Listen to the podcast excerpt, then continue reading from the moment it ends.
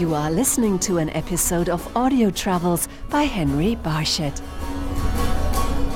Over the last few months, there have been a lot of discussions about travel to Turkey.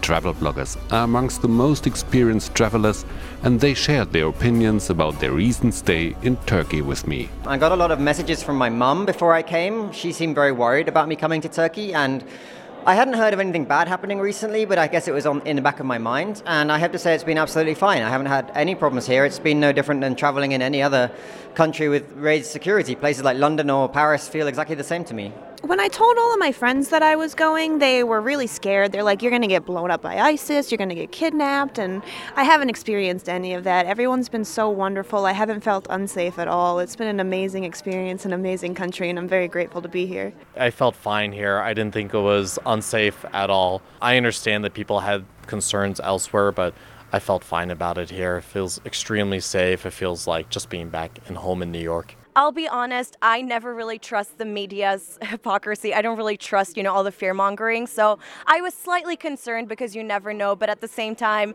now being here, I can see that anyone should not fear going to Turkey at all. It's wonderful here. Before I came, a lot of people had, I feel like it was a misconception that it wasn't safe here.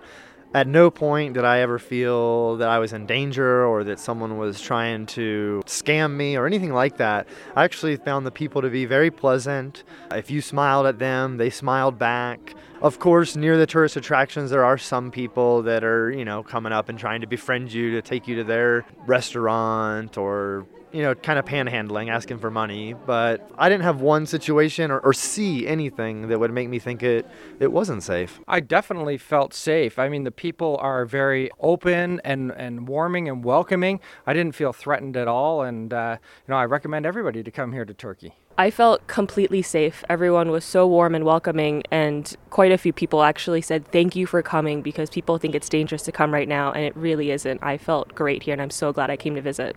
Right now, it is uh, our army members everywhere, very police in civil clothes. They control and safety very much, uh, so I think it's pretty safe now for tourists because it's uh, security on highest level now.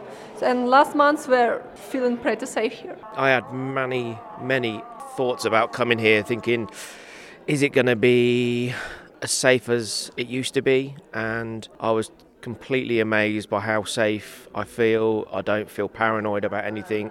Everything I've seen on the news doesn't fit what I feel and seen here myself. So, you know, it's my second time here. I think it's a, just as fabulous as it was the first time because the world everywhere is a bit of a risk, you know, if you want to think of it that way. Paris, United States, even Canada, anywhere you go in the world, there's a lot of unrest going on. But the people of Turkey are incredible. They're really welcoming, and I felt completely safe and completely welcomed while I was here. So I say come to Turkey, you know. It's Turkey is on high alert, so it's probably a great time to come right now. You listen to the voices of Laurence Norah of Finding the FindingTheUniverse.com, photographer Sarah and Lawrence, Matt Stabile of TheExpeditioner.com, Sabina Trojanova of GirlsVersusGlobe.com, photographer Brian Cox, Dave and Bouskill of ThePlanetD.com, Edna Zahu of ExpatEdna.com, Victoria Schener of TowBowtie.com, and photographer Sean Bryan.